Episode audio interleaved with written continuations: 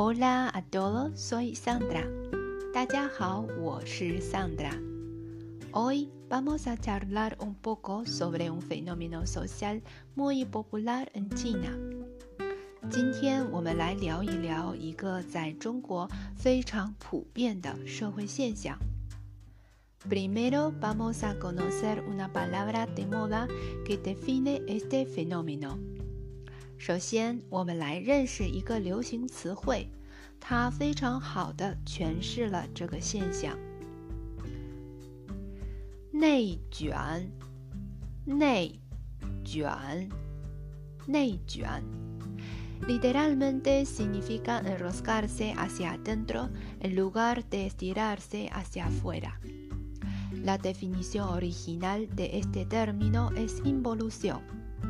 Hoy en día es una palabra viral en Internet y se refiere a un concepto social que una competencia excesiva y permanente no genera productividad o mejoras, sino desgaste interno.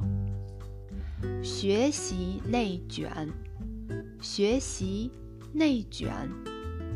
Los estudiantes chinos tienen una vida extremadamente competitiva desde el momento de su nacimiento. Ellos estudian desde la madrugada hasta la medianoche para sacar mejores notas que sus compañeros.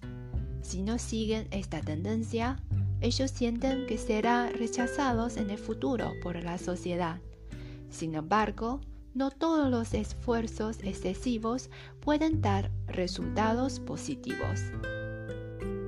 工作内卷，工作内卷。 el sistema laboral 996 significa el horario de trabajo es desde las 9 de la mañana hasta las 9 de la noche y 6 días laborales por semana. Es un buen ejemplo de la involución Yuan que obliga a los empleados esfuercen a extremo para que no sean eliminados por la sociedad. Ok, esto es todo lo que quería compartir con ustedes. Espero que les haya gustado. Y si se desean, déjenme por favor sus comentarios.